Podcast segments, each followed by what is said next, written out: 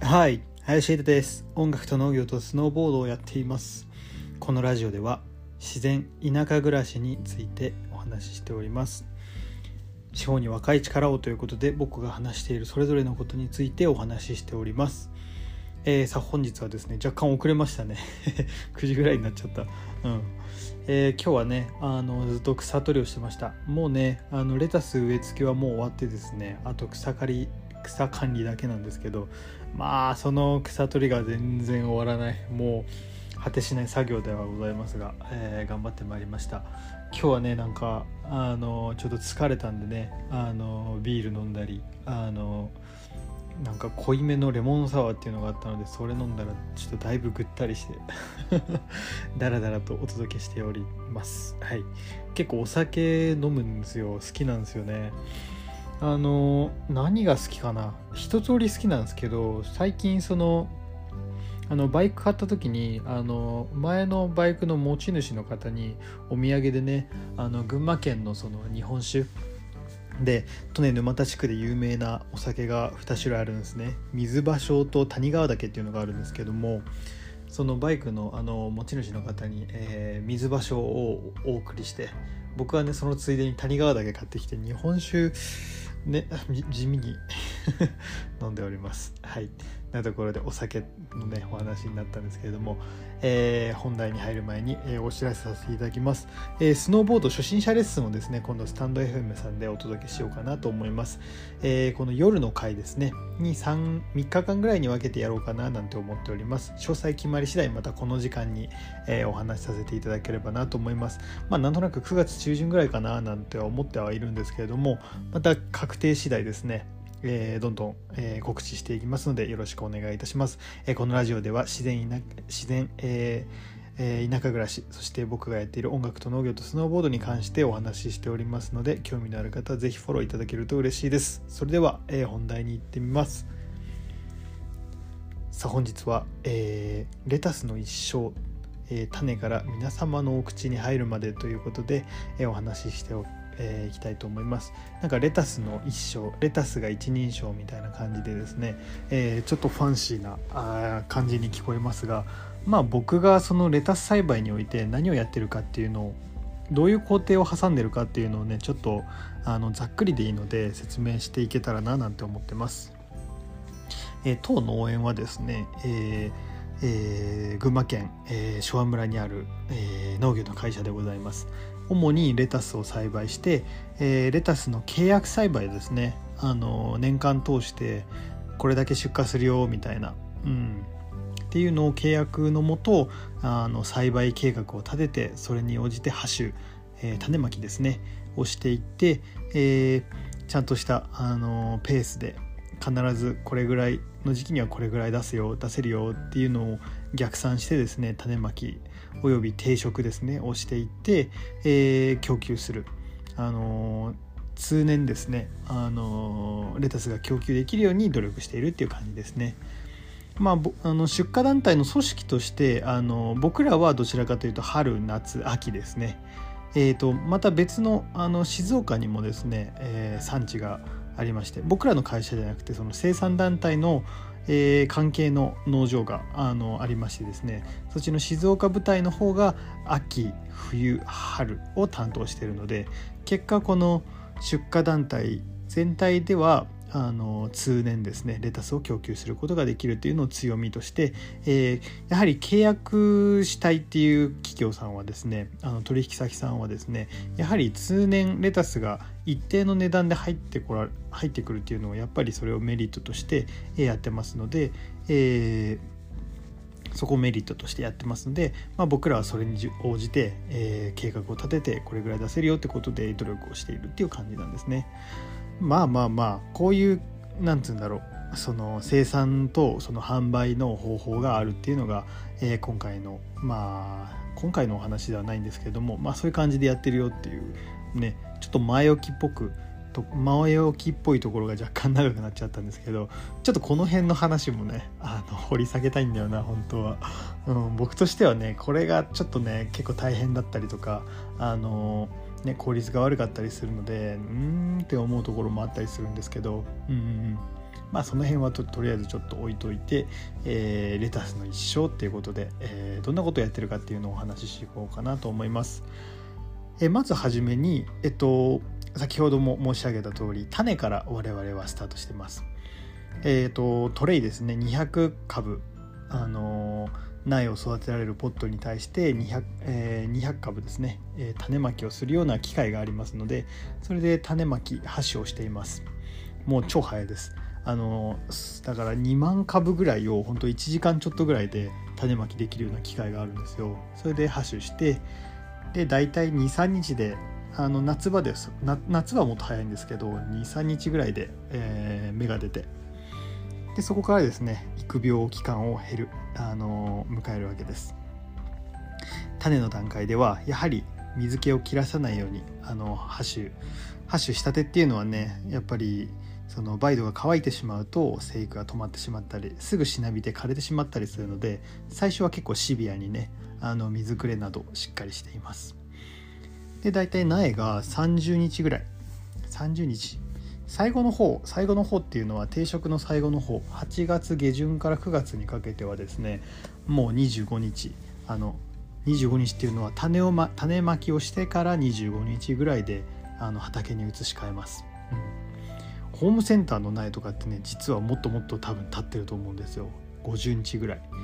50日ぐらい経つとひょろひょろっとした苗のレタスたまに売ってますよね。あれはねなかなかそこから持ち返して玉レタスにするとねっていうのは結構難しいんですよね。うん、なので基本的にレタスの苗っていうのはあの25日ぐらいでだから種まきからね苗から自分で作った方がね多分ね成功率高いんじゃないかなって思うんですけどね。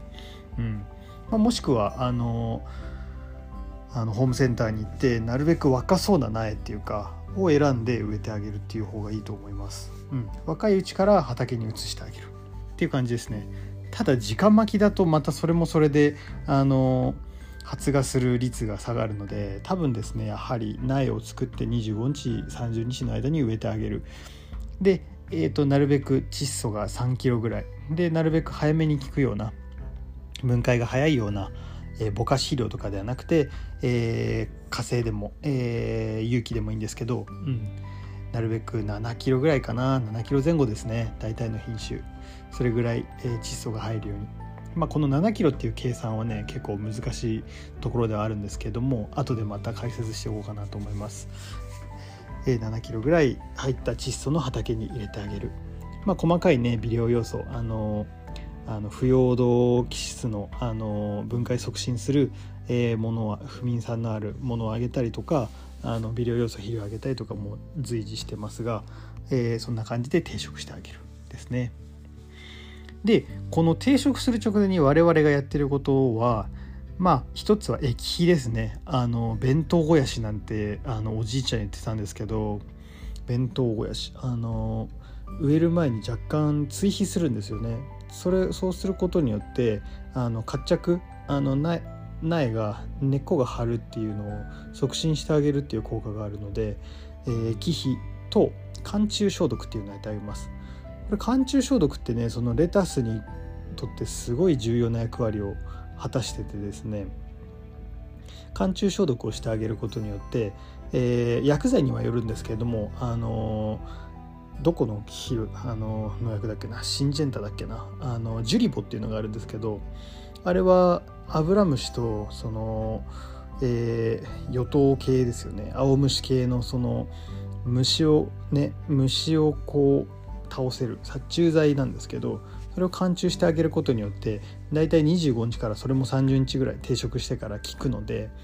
なのでその期間はあの虫が寄らないで虫をこう巻き込むことがないのでだいたい30日ぐらいでこうね弾が巻いてくるので、うん、それを、あの防いでくれるっていう役割があります。ね、早いうちにこう虫がついちゃうとそれをやっぱり巻き込んじゃってでそこから物が悪くなったりとかあの切ったら虫がいるっていうのがねあのなくなったきっかけでもあるんですけど寒中消毒っていうのをやってで定食します。で大体植えてから30日はキャットきついかな40日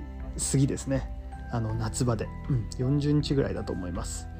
40日経つと玉レタスになってくるっていう感じですね。はい、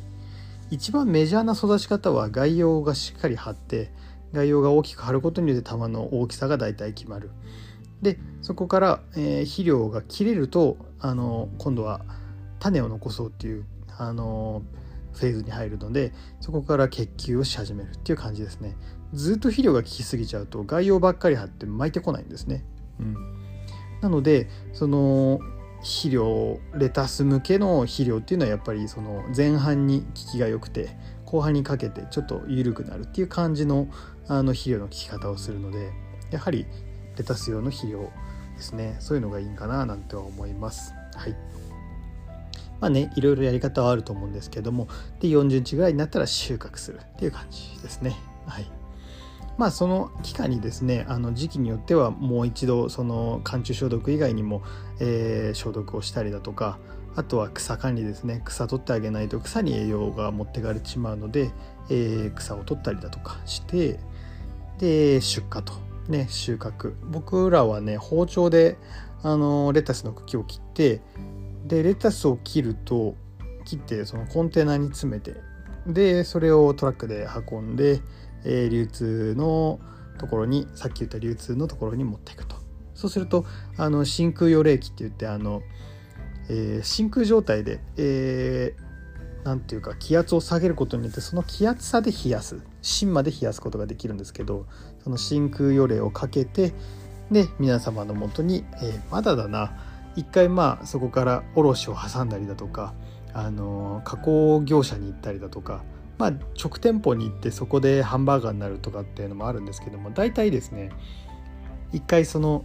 うんとその食料を供給する前の段階で一回集められてそこでこうリパッキングをしてですね、えー、各スーパーや、えー、飲食店や、えー、そうですね。まあそこから市場に行くこともあるんですけども皆さんのもとに届いてでそこで、え、皆さんのお口に入ってね、え、召し上がっていただくっていう感じですね。これがレタスの一生でございました。はい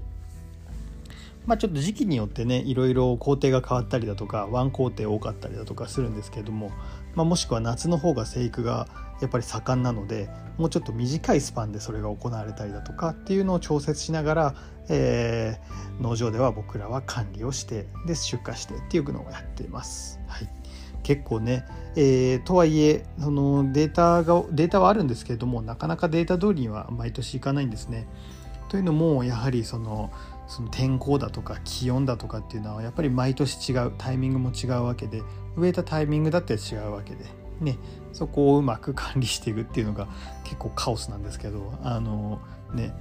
やっぱりどうしようもない時はあるんですけれどもやっぱり天候ですね。一番は。肥料云々よりもやっぱり天候が一番だとは思います。影響するっていうところは。それでこの市場の値段が上下したりっていうのがあるのでうんなかなか難しいところだななんとも思いつつまあそうですね。あの常に外にいてもうまあ肉体的にちょっと大変なだけでもうゆったりやってるんでまあまあまあそういうバランスの良さっていうのはそういうバランスであのいい仕事だななんて思いながら僕はやっております。はいなところで、えー、さらっとレタスの一生ということで、えー、お話しさせていただきましたけれどもなんかこういうできる工程って面白いですよね。YouTube でもですねレタスの成長過程ってことでですね、えー、僕のこのプロフィールの右下のあの YouTube のアイコンを押していただくとあってレタスの成長過程っていうのがあるのでそれも見ていただけるとね植えてから何日ですなんて話をしているので、えー、なかなか面白い動画になってるかなと思います。あの今回の話が気になった方は是非ねそちらも覗いてみていただけると嬉しいななんて思っております。はい。なところでね夜の会のお話以上でございました。えー、今日はねあのあ喋る喋り始めるとちょっとあの酔いが冷めるな。うん。ちょっとはっきりしたな。あとちょっとあの読書でもしてまた明日、えー、収穫があるので、えー、早めに寝ないとだななんて思いつつ、えやっておりましたが。皆さん土日は。ゆったり過ごせましたでしょうか？え、まだ明日ね日曜日ありますので今日はね、えー、ちょっとね夜遅くまで喋ってもいいのかななんては思っております。はい、このラジオでは、えー、自然田舎暮らしの魅力を発信するために僕がやっている音楽と農業とスノーボードに関してお話ししております、えー、このうちの一つでも興味がある方は是非フォローいただけると、えー、一緒にね、え自然田舎暮らしのコミュニティということで、え皆さんで情報を発しあのね僕も発信する側で僕は発信する側ですけども皆さんのこのレスポンスをもとにしてみんなでこういう情報を共有していくっていうのを僕は目指しているのでなんかねそんな感じで是非絡んでいただけると嬉しいなと思っております。なところでね是非レターもお待ちしております。はい。じゃあというわけで本日は夜の回こんな感じで、えー、終わりにしようかなと思います、えー、それではね、えー、本日も自然に感謝を聞いてくださったあなたに幸あれ。ではまた。おやすみ。